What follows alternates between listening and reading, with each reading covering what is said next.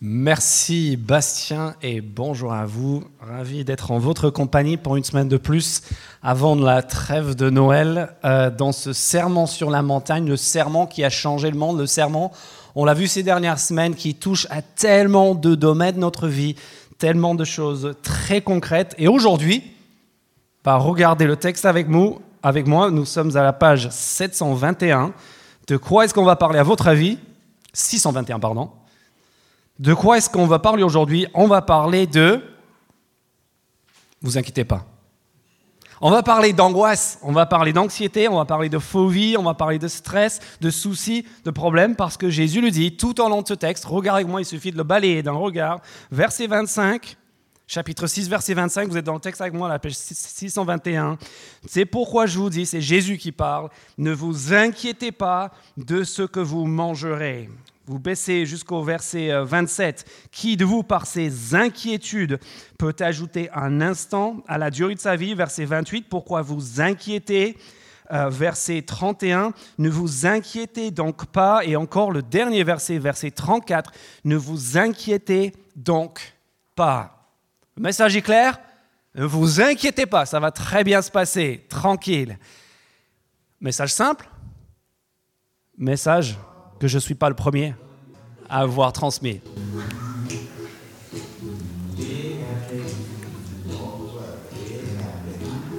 Ne vous inquiétez pas. Don't worry.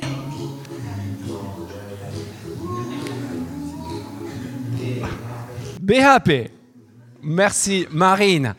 J'essaie entre ça et, euh, euh, et, David Guetta, que j'aurais pu aussi vous mettre dans le même genre. Je ne savais pas ce qui parlerait le plus, mais je pense qu'il y a des gens là-bas qui, qui, auraient bien aimé. Bref, voilà, le message est simple. Hein. Don't worry, be happy. Ne vous inquiétez pas, ça va bien se passer. Sauf que nous savons que la vie, c'est un peu plus compliqué que ça.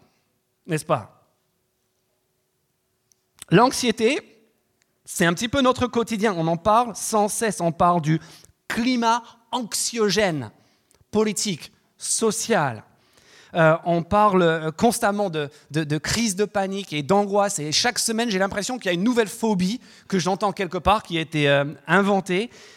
et puis, il suffit de regarder, il suffit d'aller faire quelques recherches sur Internet. Vous regardez les chiffres, très objectivement, les chiffres de dépression, les chiffres de suicide, y compris chez les jeunes. Vous regardez euh, les taux de consommation de psychotropes, vous regardez le nombre de consultations de psychiatres et de psychologues, et les chiffres sont proprement dit ahurissants. Ça peut nous générer de l'angoisse rien que de regarder les chiffres au sujet de l'angoisse. Et je ne dis cela pas pour stigmatiser, stigmatiser, pour décourager qui que ce soit. Je sais que ce sont des problèmes qui nous concernent tous pour de vrai. Je le dis simplement pour souligner que nous avons un problème. On a un vrai problème. Ce problème de l'anxiété, de l'inquiétude est tout aussi actuel, si ce n'est beaucoup plus actuel, aujourd'hui, en 2023, qu'à l'époque où Jésus a prononcé ces paroles. Et ce matin, à travers ces versets, nous allons répondre à trois questions. Jésus plutôt va répondre à trois questions. Première question, d'où vient l'anxiété? D'où vient l'anxiété? Première question. Deuxième question, qu'est-ce que la foi en Dieu change à notre anxiété? Troisième question, comment est-ce qu'on fait pour en être débarrassé? C'est clair? D'où vient l'anxiété? Qu'est-ce que la foi en Dieu change? Comment est-ce qu'on peut en être délivré? Première question, D'où vient notre anxiété? La réponse est dans le texte au verset 25, verset 27 et verset 34. Le premier verset, le dernier verset et celui du milieu. D'où vient l'anxiété Voilà, vous allez me dire, j'ai pas besoin de la Bible. Euh, d'où est-ce que l'anxiété ne vient pas D'où est-ce que l'inquiétude ne vient pas il, y a, lundi matin, euh, il y a ce que, je vais faire pour mes études, pour mon travail, euh, il, y a, le climat, il y a l'intelligence artificielle, il y a la conjoncture économique, il y a la guerre, il y a, on peut, il y a la maladie.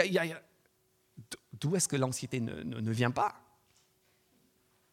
elle est partout. Pourquoi? Parce que nous, nous savons très bien que nous vivons dans un monde qui est extrêmement incertain. L'avenir est incertain. Et le danger et le risque sont absolument partout. Donc bien sûr qu'on est... Mais en fait, Jésus va nous amener un peu plus en profondeur, juste que ces choses qui nous font peur. Si vous regardez les versets 25, 27 et 34, le premier, le dernier, le verset du mieux, nous allons, voir ensemble qu'en fait Jésus relève que le problème, ce n'est pas juste qu'il y a des choses qui nous font peur. Il va nous montrer que face à ce qui peut nous angoisser, ce qui peut nous faire peur, nos stratégies de défense, nos stratégies de protection, alors qu'on sait qu'on est faible, alors qu'on sait que le monde est incertain et dangereux, nos trois stratégies de, protection contre le danger, en fait, on sait, on sait au fond de nous qu'elles sont défaillantes. Première stratégie, verset 25. C'est pourquoi je vous dis, ne vous inquiétez pas de ce que vous mangerez pour vivre. Et en fait, dans l'original, Jésus dit, ne vous inquiétez pas pour votre vie, virgule, de ce que vous allez manger. C'est-à-dire qu'il établit un lien étroit entre un problème existentiel de notre vie, de notre existence et nos comportements matériels. Vous voyez ce lien? Question existentielle, ma vie. Question matérielle, ce que je vais manger, ce que je vais boire, ce dont je vais m'habiller. Et ça, ça vient toucher à une croyance, la première croyance, la première stratégie de protection contre l'anxiété, qui est la suivante. Si je m'entoure d'assez de choses, je serai à l'abri, je serai bien. Je n'aurai plus à redouter quoi que ce soit. Il suffit que je m'entoure de choses à manger, d'objets matériels, de choses pour mon corps, etc. Et il suffit, si, ça vous paraît un petit peu un petit peu difficile à croire, je vous invite à faire un tour. Après, euh, vous allez faire euh, Jean Jaurès, qu'on pense, euh, parler de justice. Regardez les panneaux publicitaires pour Noël. Qu'est-ce que les et, ne faut pas que l'on veuille à nos publicitaires parce que nos publicitaires sont juste un miroir. Ils sont payés pour étudier notre psychologie, pour aller toucher nos points sensibles. Quand on voit les pubs, on est en train de voir ce qu'en tant que société, scientifiquement, objectivement, après de longues et coûteuses enquêtes, ce que l'on veut, ce que l'on désire. Et ce que l'on désire, c'est quoi? C'est du parfum. C'est du maquillage ce sont des dessous, ce sont des habits, ce sont des soins cutanés et capillaires. C'est, euh, même pas de doigts, c'est, du, du divertissement, c'est du repos, c'est du soin, c'est bien sûr de la nourriture, de l'alimentation, c'est, euh, des boissons. Euh, les, unes pour nous donner du peps, pour nous lancer, pour nous, le Red Bull pour se lancer dans le journée, et puis les autres pour nous apaiser et nous calmer après notre, dans, dans le cas de notre vie ultra stressante et difficile. C'est quoi la croyance derrière tout ça? Qui existe dans nos cœurs et sur lesquels nos publicitaires sont en train d'appuyer, c'est que si, si je m'entoure d'assez de choses, tout ira bien. Je peux me créer un cocon avec des biens matériels et, et, en fait, il suffit que j'ai mon café le matin. Et il peut y avoir la guerre en Ukraine, en, Israël et partout. Mais si moi j'ai mon, bon café le matin, ça va, je suis bien. Si moi j'ai mon petit week-end, tous les trimestres, il, peut, se déchaîner tout ce qu'on veut. Moi, je serais bien, parce que je suis bien, parce que, j'ai assez de choses matérielles autour de moi pour me rassurer. Ma vie va bien tant que mon corps est soigné, paré, orné, chuchoté. C'est pas le mot que je cherche. Choyer, pardon, chuchoté. Pardon. Le problème avec ça, c'est quoi? Le, et euh, en fait, et c'est là l'ambivalence. Vous avez vu l'ambivalence du verset 25 Il y a deux croyances contradictoires. La première croyance, c'est qu'il suffit de nous, de nous vêtir et de nous nourrir, de soigner notre corps et tout ira bien. Et puis en même temps, on sait que Jésus a raison dans la deuxième partie du verset, quand il dit, mais attends, verset 25, regardez le texte avec moi, la vie n'est-elle pas plus que la nourriture? Et le corps plus que le vêtement On sait au fond de nous qu'il y a plus. Vous le savez comme moi. Vous, vous, savez que cette stratégie nous entourer de plein de choses, au final, en fait, ne marche pas tout à fait. Parce qu'on sait que ce que l'on voit, c'est pas tout ce qui. On dit, on dit, je ne crois qu'à ce que je vois. Mais dans le fond, je parle semaine après semaine avec des personnes ici qui viennent ici en recherche spirituelle et ils me disent tous, il y a quelque chose. Il n'y a pas que ce monde matériel. Et il n'y a pas ce que je vois. Et on le sait au fond de nous. Et c'est aussi un peu pour ça que le matérialisme nous dégoûte On est à fond dedans et on consomme et on, essaie de parer, d'orner nos corps et, et nous entourer, nous créer ce cadre avec des choses matérielles. Mais en fait, en fait, au fond de nous, on sait, on sait que ce n'est pas tout et on sait que ça ne fait pas vraiment tout à fait l'affaire. En fait, figurez-vous que le matérialisme au sens philosophique comme au sens de la, en parlant de la consommation. Le, le, matérialisme a une dimension profondément, mais profondément spirituelle. Écoutez, moi je pourrais l'argumenter, écoutez d'autres qui l'ont fait, euh, en fait on l'entend partout, mais je donne juste un exemple. Pablo Servigne et Raphaël Stevens, deux, collapsologues qui regardent un peu les théories d'effondrement ils écrivent aux, éditions du Seuil, ils disent ceci. Il dit, en parlant de la consommation, il dit euh, la dimension spirituelle, il dit, nous tentons de combler ces béances par des pansements antidouleurs, alcool, drogue, travail, consommation, écran, etc., tout en sachant, disent-ils, intimement que nous ne sommes pas faits pour vivre des vies superficielles, résignées et privées de sens. L'anesthésie, disent-ils, augmente nos souffrances. Et un peu plus loin, il parle d'appétit matériel sans limite, sans la moindre conscience des conséquences pour les autres. Ce comportement d'accaparement systématique résulte sans doute d'une peur refoulée de la mort et de la finitude. Des pansements antidouleurs, une peur refoulée de notre finitude et la croyance, si j'ai juste assez de choses, je serai à l'abri, je serai bien dans mon cocon et tout ira bien. Et ce qui nous amène d'ailleurs, cette question de notre finitude, de la mortalité, ce qui nous amène à la deuxième stratégie. La deuxième stratégie que vous avez au verset 25, non seulement je serai bien, je serai à l'abri du danger et de l'angoisse si j'ai assez de choses, mais je serai à l'abri si j'arrive à protéger et à préserver ma vie, mon intégrité physique. Verset 27. Et c'est pour ça qu'on s'agite et qu'on s'inquiète. Qui de vous, par ses inquiétudes, verset 27, peut ajouter un instant à la durée de sa vie? Qu'est-ce qu'on essaie de faire avec nos plans de prévoyance? Avec nos projets et nos projections et de consulter, on espère quelque part prolonger ou du moins préserver notre vie. Le problème, c'est quoi? Le problème, c'est qu'on sait très bien qu'en fait, la vérité, c'est que notre vie peut s'arrêter en sortant d'ici et en traversant le boulevard Carnot. On, essaye d'avoir le bon diplôme et, la bonne mutuelle et, les bons soins et le bon régime alimentaire et tout ce que l'on veut. Mais en fait, cela change en fait que notre vie peut s'arrêter demain et nous le savons. Et l'inquiétude, en fait, L'inquiétude pour essayer quelque part de préserver et de prolonger notre vie, en fait, scientifiquement, tend plutôt à réduire la durée, à raccourcir notre vie parce que le stress est, extrêmement mauvais pour notre euh, espérance de vie, n'est-ce pas?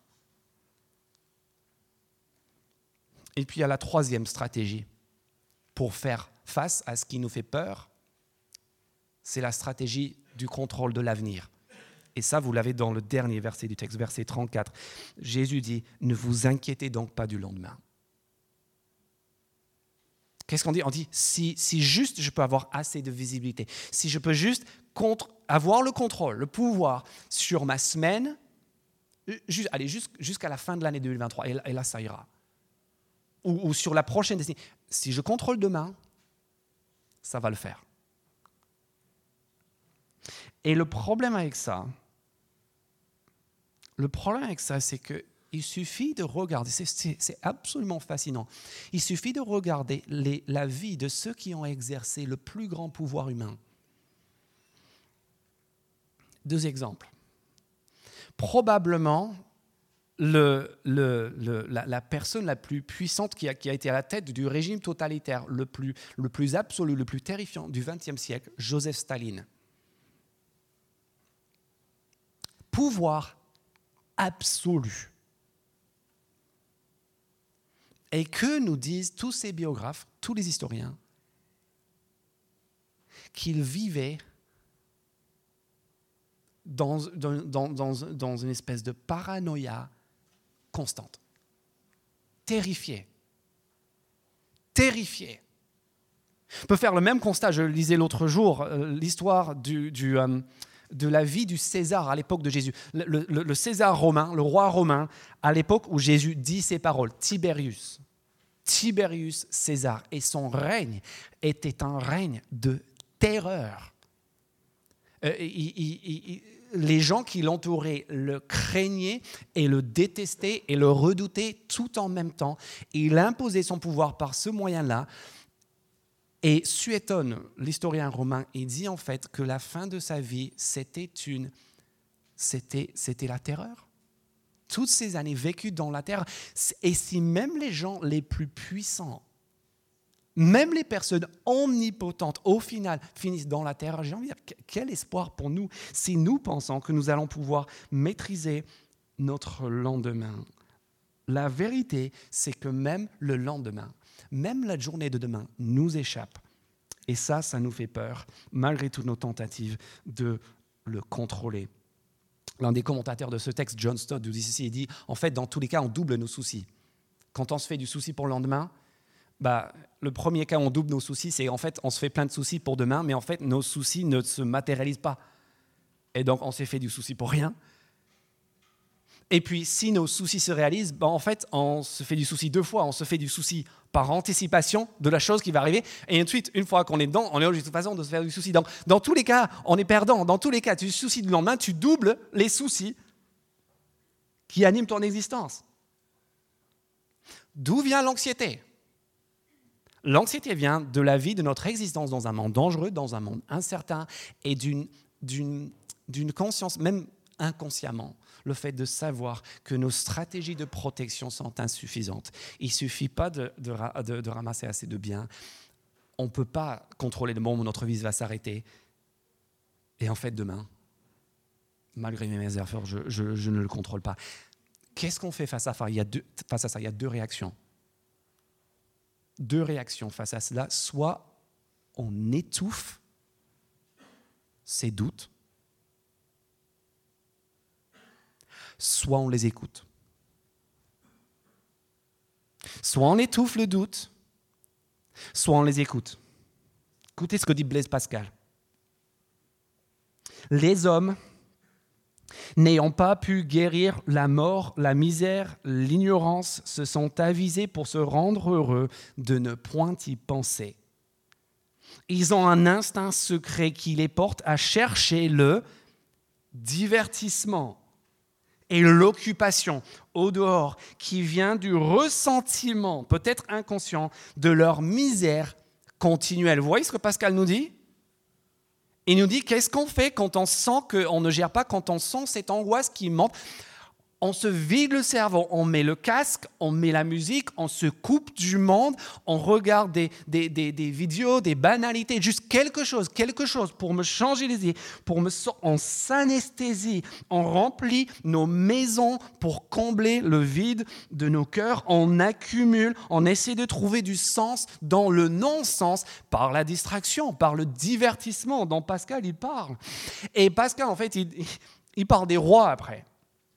Et il dit que les rois, à son époque, c'était les, les, plus heureux du monde parce que, je vous dis pourquoi, le, plus, le, plus grand sujet de félicité de la condition des rois, qu'est-ce que vous mettriez? C'est quoi, quoi qui est génial quand tu es un roi? Moi, ce que dit Pascal, c'est qu'on essaye sans cesse à les divertir et à leur procurer toutes sortes de plaisirs. Le roi est environné de gens qui ne pensent qu'à divertir le roi et à l'empêcher de penser à lui. Car il est malheureux, tout roi qu'il est, si il y pense.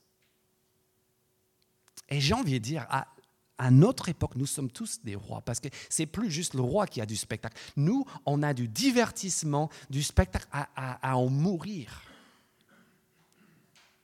Et, donc, ça arrange notre stratégie de vouloir étouffer. Le doute, il est là et on veut l'étouffer. Et Jésus est là. Et vous êtes à l'église ce matin. Pourquoi? Parce que vous, avez envie de creuser un peu plus.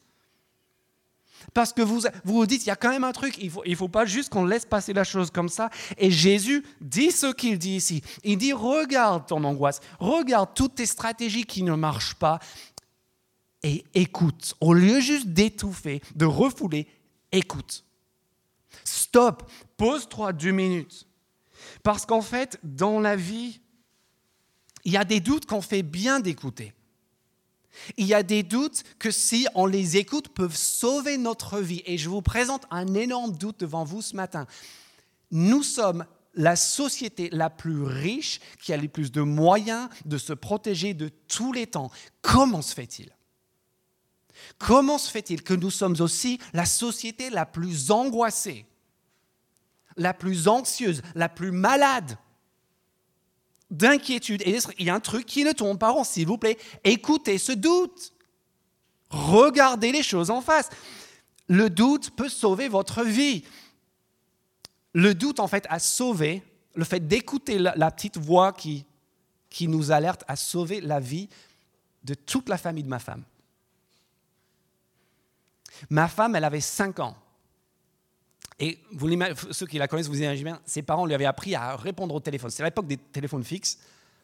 Et le téléphone se trouvait sur le palier de la maison. Et donc, quand le téléphone sonnait, la grande fierté de ma femme, c'était de pouvoir euh, décrocher et répondre voilà, euh, j'écoute, etc. Et un jour, le téléphone a sonné le soir et elle monte l'escalier. Et au lieu de répondre au téléphone, elle crie que ses parents doivent venir.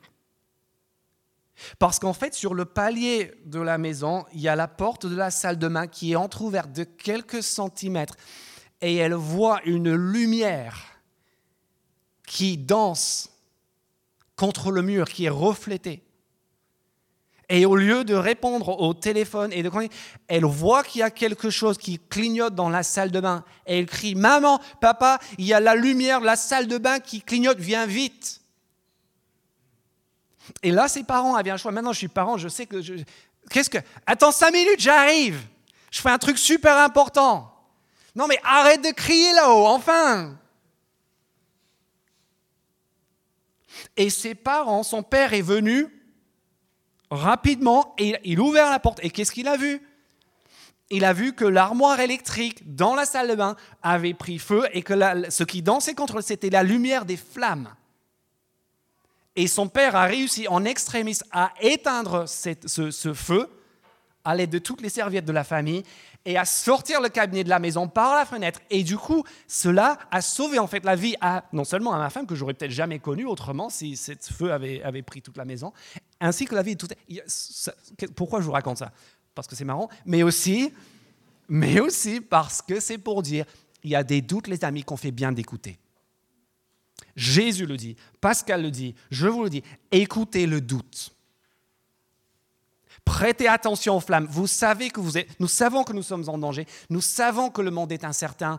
Et nous savons aussi, si nous sommes honnêtes, que nos stratégies de protection ne fonctionnent pas. Il ne suffit pas d'amasser des biens. Et on ne peut pas, au final, contrôler la durée de notre vie et notre lendemain. Qui a vu venir le Covid? Quelqu'un ici? Qui a vu venir la guerre en Ukraine? Je l'ai vu nulle part dans les journaux. Le lendemain échappe à, notre contrôle. Et c'est pour ça qu'on est angoissé, dans le fond. Maintenant, qu'est-ce que la foi en Dieu y change? Voilà le cœur de la question. Qu'est-ce que la foi en Dieu change à l'inquiétude et à l'anxiété qui nous habitent tous si nous sommes des êtres humains? La réponse à cette question est tout absolument tout. Regardez avec moi les cinq derniers mots du verset 30. La réponse, elle est là. Qu'est-ce que de la foi en Dieu change absolument tout? Quels sont les cinq derniers mots du verset 30 Jean de peu de foi. C'est-à-dire, Jésus est en train de dire, et je pense que si nous y réfléchissons deux minutes, nous serons d'accord avec lui, Jésus est en train de nous dire, si nous sommes angoissés, si nous sommes inquiets, si nous sommes stressés, c'est qu'il y a une corrélation étroite avec notre foi. Et je ne parle pas ici des chrétiens. Qui sont les personnes les plus insouciantes au monde? Ah ben je vais vous le dire, les gens inconscients, les gens ignorants.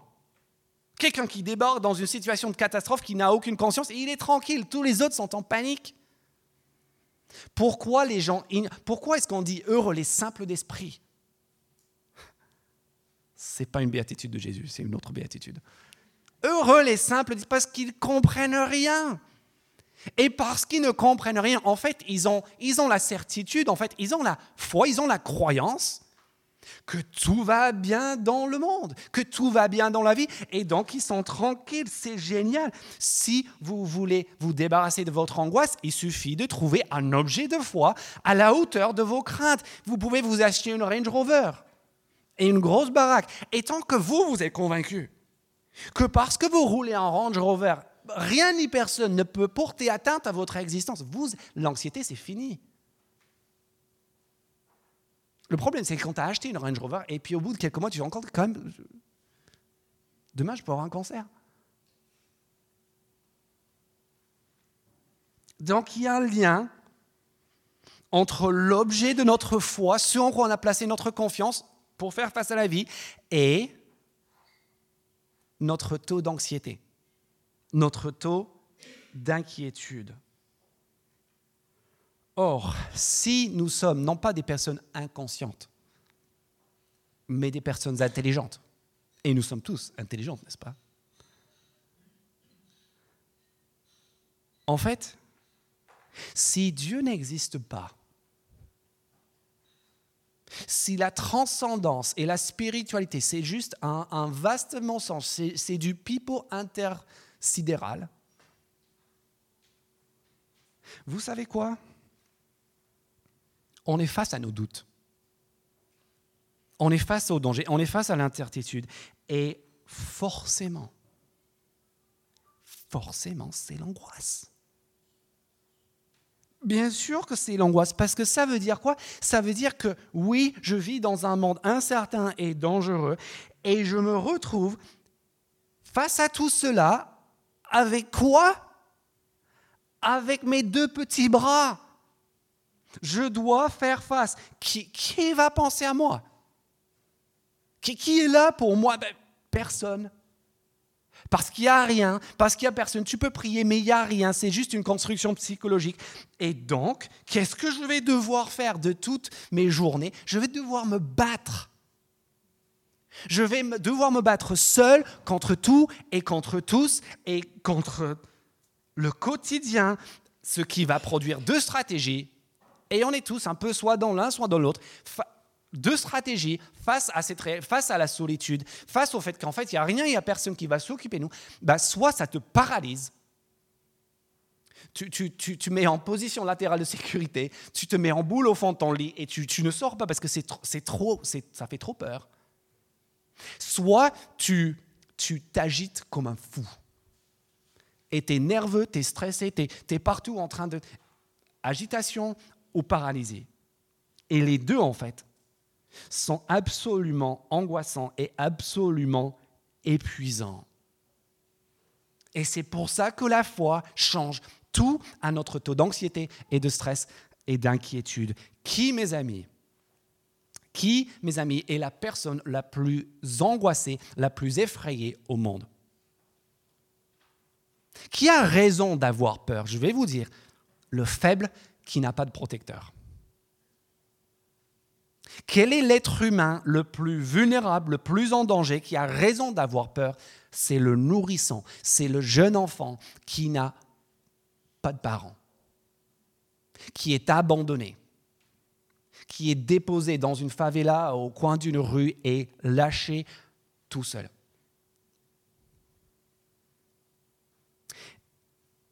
Et puis, euh, qui est la personne la plus tranquille, la plus sereine? Quel est l'être le plus apaisé dont on envie l'insouciance quand on le regarde?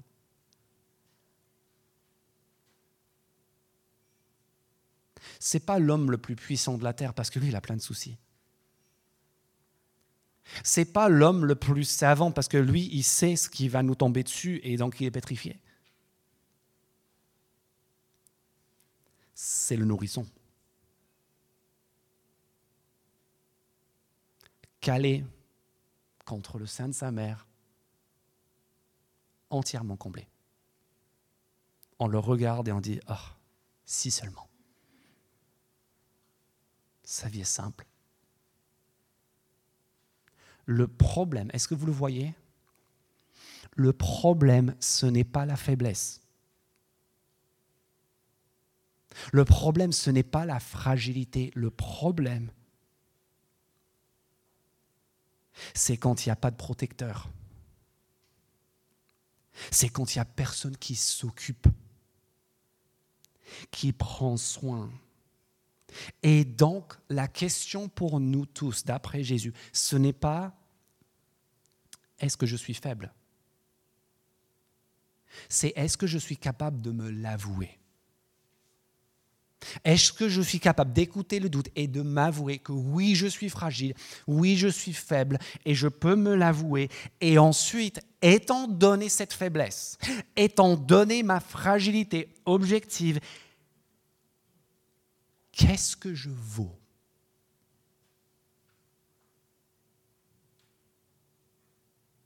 Et est-ce que je compte?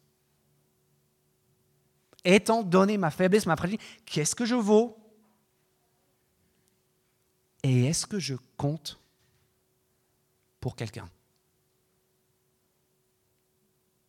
Si vous, ce matin, vous êtes convaincu de votre valeur, et si vous savez en plus que vous comptez pour de vrai, pour de vrais gens, et même peut-être pour des gens importants, des gens influents, vous êtes tranquille vous êtes les moins angoissés. Par contre, qui sont les personnes angoissées, les plus, les, plus prises par la peur? Ce sont les personnes qui ne savent ni ce qu'ils valent, ni s'ils comptent pour quelqu'un. Et c'est là que Jésus nous invite à nous poser cette question. Qu'est-ce que je vaux? Pour qui est-ce que je compte sur le plan existentiel? Et il le fait en, en creusant dans un endroit très improbable. Où est-ce qu'il creuse dans le texte Et il nous amène en balade découverte de la nature. Regardez le texte, verset 26 et verset 28 à 30. Les oiseaux et les fleurs. Regardez. Jésus nous dit, admettons, admettons qu'il y a quelqu'un, que c'est vrai que ce monde n'est pas juste matériel, ce qu'on peut toucher, ce qu'on peut voir, il y a quelque chose d'autre. Et admettons du coup que cette personne, ce pouvoir, a, est quelque part derrière le cours de notre monde, ben regardons le monde et qu'est-ce qu'on en déduirait à son sujet? Et voilà ce qu'on déduirait sur son sujet. Verset 26, regardez les oiseaux du ciel. Qu'est-ce que les oiseaux du ciel nous apprennent? Ben, Ils ne s'aiment pas, il ne moissonne pas, verset 26, il n'amasse rien dans les greniers, et votre Père céleste les nourrit. N'est-ce pas incroyable? Dans, dans, un monde où, la, la, nature est tellement cruelle et tellement violente, tu regardes les oiseaux et qu'est-ce que tu vois? Il y a quelqu'un qui les nourrit. Et il y a plus encore que ça, si vous allez plus loin avec moi dans le texte, verset 28. Pourquoi vous inquiétez, pourquoi vous inquiétez au sujet du vêtement Étudiez comment poussent les plus belles fleurs des champs. Elles ne travaillent pas et ne tissent pas. Cependant, je vous le dis, que Salomon, qui était le, Louis XIV, le roi soleil de ce peuple, de l'Ancien Testament. Le roi Salomon lui-même, dans toute sa gloire, n'a pas eu d'aussi belle tenue que l'une d'elles. Si Dieu habille ainsi l'herbe des champs, pas juste les fleurs, mais l'herbe, qui est là aussi et qui est parti de. Qu'est-ce qu'on peut déduire de ce Dieu, de cette entité spirituelle? Ce qu'on peut en déduire, c'est qu'au milieu du chaos et au milieu de la violence d'un monde effrayant, il y a quelqu'un qui protège. Il y a quelqu'un qui pourvoit pour de vrai. Et pour qui est-ce qui qu'il protège ici? Pour qui est-ce que ce Dieu pourvoit? Regardez le texte.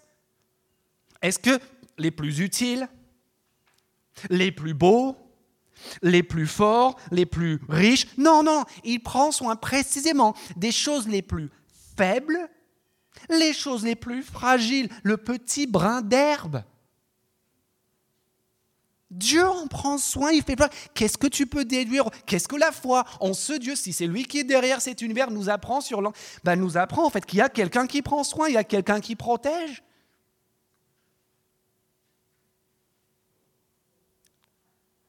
Il y a un objet de foi qui est fiable, qui est solide et qui est bon. Ce qui nous amène je vais juste vous laisser. Martin Luther, il est génial sur ce truc. Martin Luther. Dieu fait des oiseaux nos maîtres d'école et professeurs. Quelle honte immense et sans fin pour nous que dans l'Évangile, un moineau sans défense devienne théologien et prédicateur pour les hommes les plus sages. Ainsi, lorsque vous écoutez un rossignol, vous écoutez un excellent prédicateur. C'est comme si il vous disait je préfère être dans la cuisine du Seigneur. Il a fait le ciel et la terre et il en est lui-même le cuisinier et l'hôte. Chaque jour, il nourrit de sa main d'innombrables oiseaux. Ce qui nous amène à la question de la valeur. La question fondamentale. Parce que comme on l'a vu à l'instant, le problème n'est pas notre faiblesse en soi. Le problème est de savoir qu'est-ce que je vaux et est-ce que je compte alors que je suis faible pour des gens qui ont le pouvoir. Si la réponse est non, la vie va être une, une longue crise de panique si la réponse est oui, je peux dormir sur mes deux oreilles, et regardez juste comment les deux passages sur les oiseaux au verset 26 et sur les plantes au verset 28 euh, euh, à 30 se terminent de la même manière. Vous avez vu ça? Fin du verset 26. Ne valez-vous pas Ne valez-vous pas beaucoup plus que Et de la même manière, fin du verset 30 ne le fera-t-il pas bien plus volontiers pour vous, gens de peu de foi? Qu'est-ce que Jésus est en train de nous dire? Jésus est en train de nous dire qu'à ses yeux et aux yeux de ce Dieu, nous avons une valeur infinie. L'argument est simple. Si Dieu prend soin de toutes ces petites choses-là, ne valez-vous pas beaucoup plus que... Bien sûr que vous avez de la valeur. Chaque être humain a de la valeur aux yeux de ce Dieu. Et c'est pas sur la base de nos performances, c'est pas sur la base de ce que l'on aurait fait. C'est juste, c'est un décret. Il dit, je prends soin de vous. Et comment est-ce que nous le savons? Outre le fait qu'il nous le dit, mais nous le savons, les amis, parce qu'il est là. Nous le savons à cause de Noël.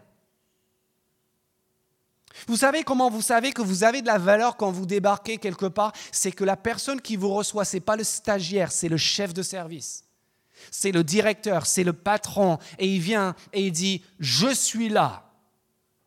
Et là, tu sais que tu es tranquille.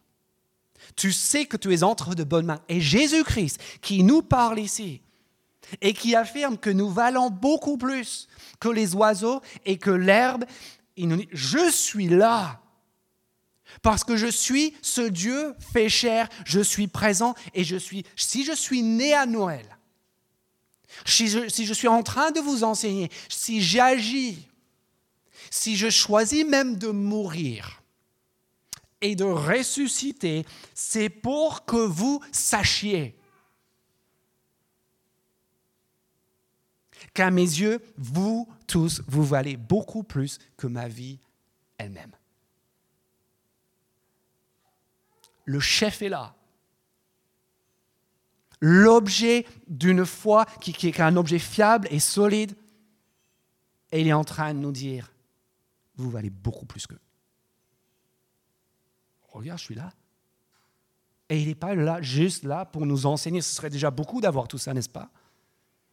Mais il est là en plus de l'être là pour nous enseigner. Il est là pour se donner pour nous. Et Paul, en fait, l'apôtre Paul reprend exactement la même idée dans son épître aux Romains, au chapitre 8, verset 33, ou 32, où il parle au sujet de Dieu. Il dit, lui qui n'a pas épargné son Fils.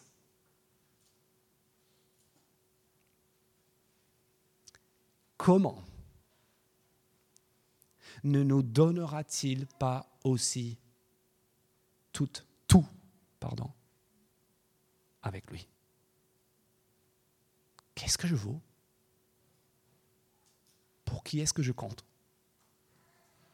La réponse sous vos yeux. Ce que la foi en Dieu change. La foi en Dieu change à notre anxiété. Un objet de foi fiable, solide, un Dieu protecteur et bienveillant.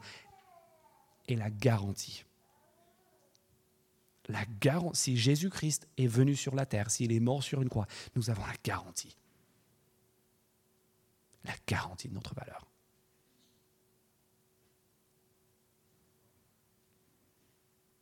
Alors comment est-ce qu'on fait pour être délivré de notre anxiété? Deux choses. Verset 32, verset 33. Verset 32, on choisit le bon maître. Verset 33, on vise le bon objectif. Le bon maître, le bon objectif d'abord choisir le bon maître. Verset 32. Vous avez vu ce choix qui nous est présenté dans le verset 32. En effet, tout cela, toutes ces inquiétudes, ce sont les membres des autres peuples qui le recherchent. Sous-entendu ici, ceux qui pratiquent de la religion païenne. Vous savez ce que c'est que la religion païenne? Regardez les, les divinités gréco-romaines, c'est simple, c'est que tu as un problème, tu fais un sacrifice. Et les dieux sont imprévisibles, ils sont capricieux, tu ne sais jamais de quel pied ils vont se lever le matin, s'ils vont être contre toi, pour toi. Et donc, qu'est-ce que tu fais? Tu sacrifies, tu sacrifies, tu sacrifies constamment, tout le temps, le matin, le midi, le soir, tu fais des choses et tu espères que le jour où tu as besoin, ton Dieu, il est de ton côté. Et donc, et c'est ce que nous faisons avec le destin, avec notre destinée. J'espère, je, sacrifie à ma carrière, je, sacrifie à ma mutuelle santé, je sacrifie à cette personne, j'essaie, j'essaie, et j'espère qu'au moment où j'en aurai besoin, toutes les étoiles s'annuleront et ça ira bien. Et en fait, c'est une lutte, c'est une anxiété constante et permanente. Et face à cela, c'est quoi l'autre choix? Ça, c'est le mauvais maître. C'est quoi l'autre choix? Verset 32. Regardez ça. Arrêtez la religion païenne. Or, votre Père, votre Père céleste, sait de quoi vous, vous avez besoin. Et ça, ça nous apaise. Fini les sacrifices à toutes les puissances et dignités pour essayer de contrôler notre destin.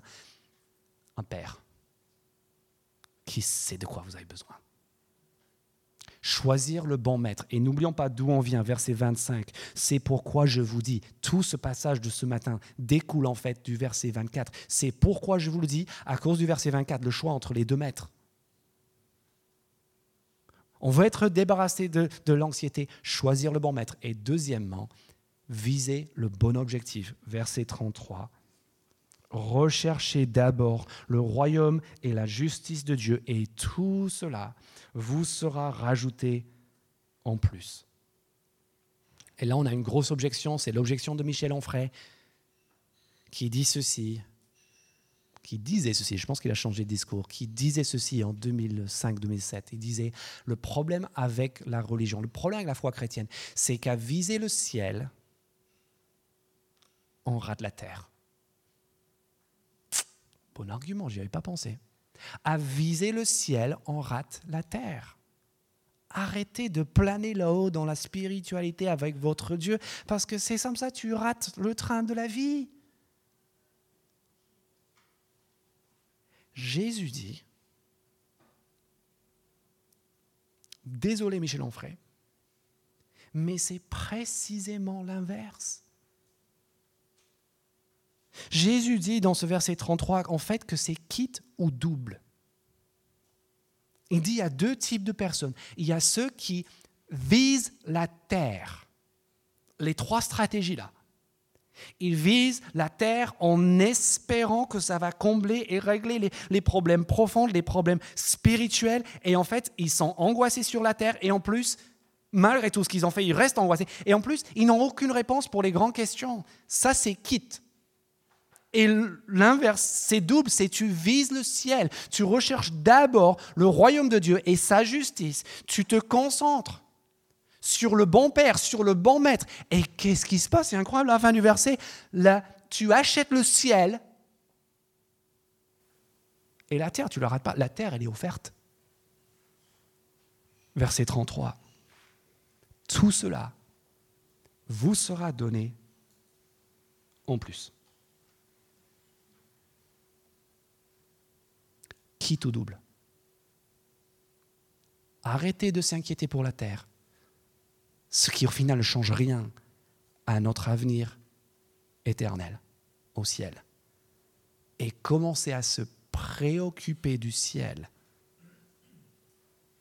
et d'être mis en relation avec un bon Père qui gère les grandes questions de notre existence et les petites choses aussi de notre quotidien. D'où vient notre anxiété? De la conscience de notre fragilité et du fait que nous savons au fond de nous que nos stratégies de protection sont insuffisantes. Les biens matériels ne peuvent pas nous protéger. Notre vie peut s'arrêter malgré tout ce qu'on fait pour essayer de se protéger. Et le lendemain, de toute façon, on ne contrôle pas. Qu'est-ce que la foi en Dieu change à tout cela? La foi en Dieu nous donne, nous donne un objet de foi. Parce que ceux qui ont la foi, ils en ont fini avec l'anxiété. Et Dieu, c'est un objet de foi qui est puissant en tant que créateur et en plus qui est bienveillant et protecteur. Un objet digne de foi et puis une garantie de valeur. Garantie de valeur, je suis là.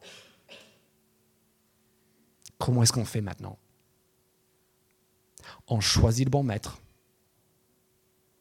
le Père qui sait dont on a besoin, pas les, toutes les divinités qu'on essaie de, auxquelles on sacrifie pour essayer de contrôler notre avenir. Et on vise de bons objectifs. Tu vises la terre pour essayer de régler les grandes questions, tu rates les deux. Tu vises le ciel. Et la terre, elle est offerte. Recherchez d'abord le royaume de Dieu et sa justice. Et tout cela tout cela vous sera rajouté en plus.